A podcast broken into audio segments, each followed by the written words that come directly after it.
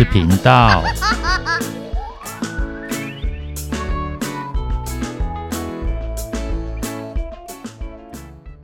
欢迎收听《不想说故事》，鸡小妹与神秘海洋第三十四集。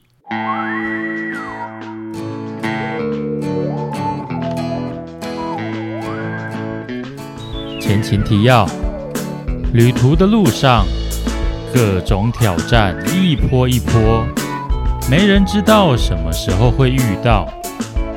终于抵达各自目的地的三个人，竟都还是面临了新的困境。鸡小妹要寻找合适的钓鱼地点，小猴子要爬上爬下好多棵树。小鳄鱼呢，则要辨识能够吃的野生山芋。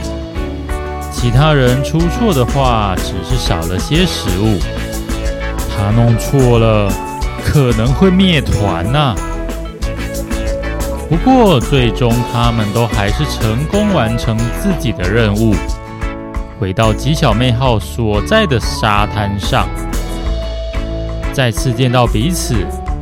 他们都互相给了一个大拥抱，然后聊着各自的经历，到深夜。当新的一天来临，也到了要离开迷雾之岛的时候了。好白呀！真的？怎么这么白？难道真的有人在旁边偷偷喷烟？或是烧开水，是不是温泉？可是，如果是那样的话，这里应该会很热。对哦，现在感觉很凉快。这是什么对话呀？原来他们今天一大早起床，走出山洞。竟然发现自己身在一大片雾茫茫之中，让他们感到惊讶不已。原先只有更往内陆才有的雾气，竟然已经蔓延到海滩，甚至是海上了。没有错，这天正是第三天，浓密的大雾。真的就要降临了！耶，飘飘鱼，飘飘鱼，我，哎呀，我已经钓到好多鱼了。我们好像在天堂一样，这种感觉太奇妙了。眼前尽是白茫茫一片。前两天处于紧张之中，没办法好好观察这一片雾气。这个时候，他们放松许多，竟然开始陶醉起来了。但很快的，他们终于想起，被雾气所支配的是没到恐惧啦。但这确实不应该是令人开心的状况。哎，不是，我怎么觉得雾更浓了？机灵的小猴子第一个察觉不对，诶，好像是耶！我以为我的近视又加深了。小鳄鱼取下眼镜，重复擦拭了好几次，才注意到上面沾满细小的水珠。是真的，我都快看不到吉小妹号了。吉小妹急忙寻找爱船的身影，明明看过去的方向没错，偏偏同样是白色的船身，让这艘小帆船在雾里只剩下模糊的身影，只有红色的风向仪比较清晰，而且他们还有一个很严重的问题。就是那把丢失掉的船桨，还没着落呢。就算是急救章，也得赶紧生出一把新的船桨。他们终于察觉自己松懈的太早了。再这样下去，恐怕真的会进退两难。事不宜迟，赶紧动起来！真的很奇妙，他们一个眼神交汇，几乎没有任何犹豫，就分头行动。迷雾之岛人迹罕见，有许多的漂流木。鸡小妹和小猴子很快就找到一根理想的木头。一起抬着赶回船上进行作业。没错，他们要合力打造一把船桨。小鳄鱼独自把独木舟推回海里，并且将新旧补给品全都搬上去。那对于强壮的他而言，一点也不成问题。接着，为了节省燃料，他靠自己的气力把独木舟拖回鸡小妹号后方的平台上，并且绑好。船上所有的东西，他也全部重新安置摆放，确认稳固。这都要归功于这些日子以来，他们的默契变好了。成长并非只有身为新手的小鳄鱼。那个爱管东管西的小猴子放手让小鳄鱼自由发挥，也表现出对团队伙伴的信任。延续着先前分头行动的势头，这会儿各自的任务也都顺利的进行着。虽然情况紧急，但他们的心中都充满喜悦。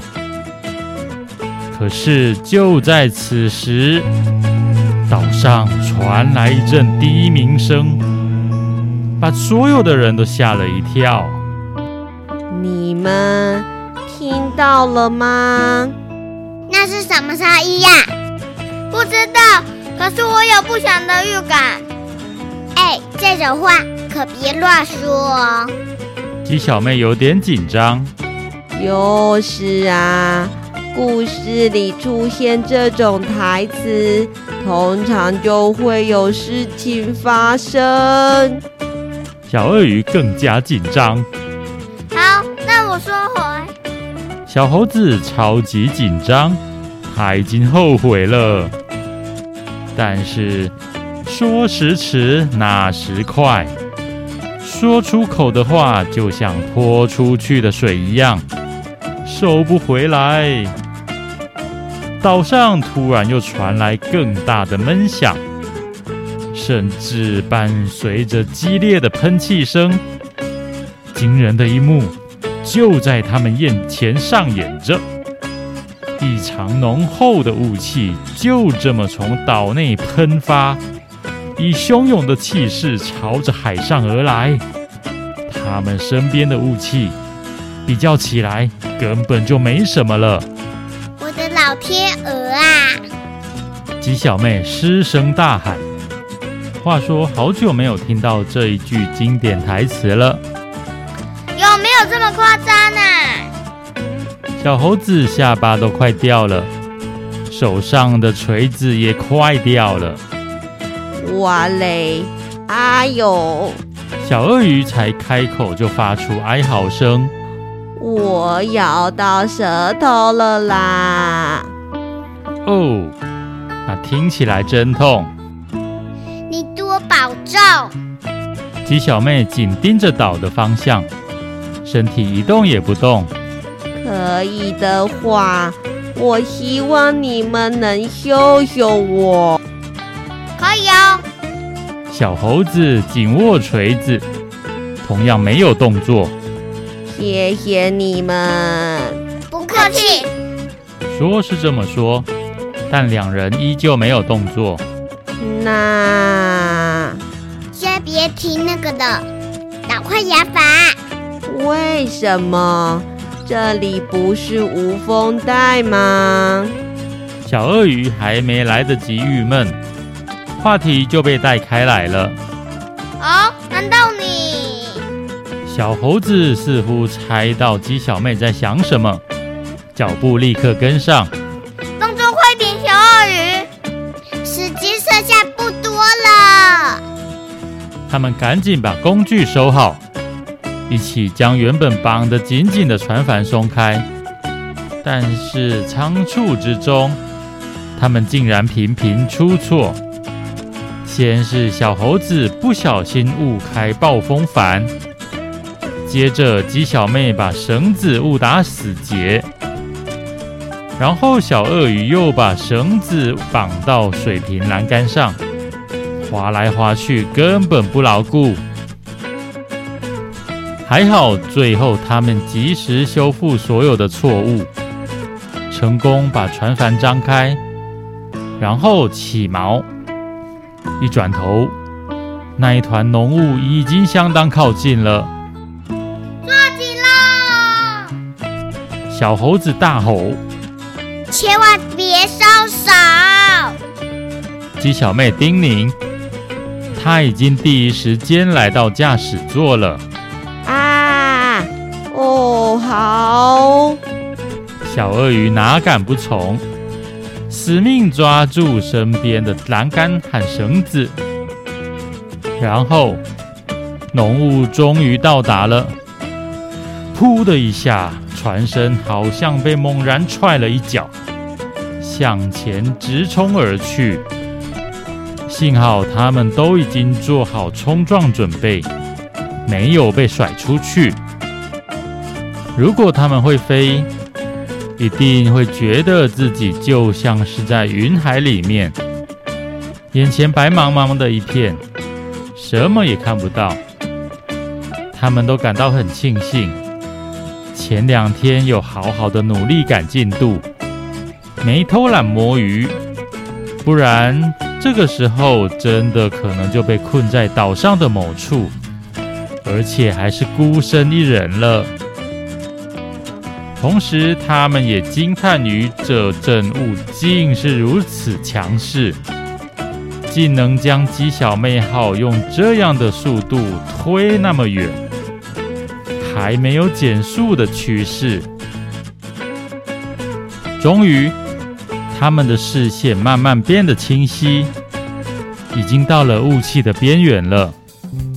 然后冲出浓雾，眼前变得一片开阔，灿烂的阳光，湛蓝的海水，洁白的飘飘云呢，又回到天上去了。他们回头看，只看见身后的海上一片雾蒙蒙。哪里有迷雾之岛的影子呢？他们回忆着这三天的经历，好像很充实，却好像又有那么一点点遗憾，但又说不上来那到底是什么。我好像刚做完一场梦，居然真的会有这么神奇的地方！世界之大。无奇不有啊！赞叹归赞叹，接下来他们得再将船帆重新收好绑好，又要回到卖力划船的航行了。不过我的舌头还是好痛。小鳄鱼又想起刚刚咬到舌头的事了。好啦，赶快出发吧！小鳄鱼，交给你打舵吧鸡小妹拍拍小鳄鱼的肩膀，拿着有些粗糙，但也已经有了雏形的新船桨往船尾走去。你准备好了吗？要上路喽。小猴子也往另外一边走，抓起原本的船桨。小鳄鱼仅仅错愕了一瞬间，就明白了，现在完全不是讨拍的时候。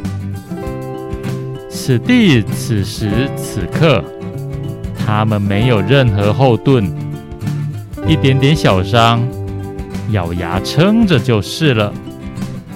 鸡小妹和小猴子正用行动告诉他这一点。没问题，交给我吧。今天的故事就说到这边。离开迷雾之岛的三位小小航海家。会再遇到什么奇妙的人事物呢？让我们拭目以待吧。拜拜。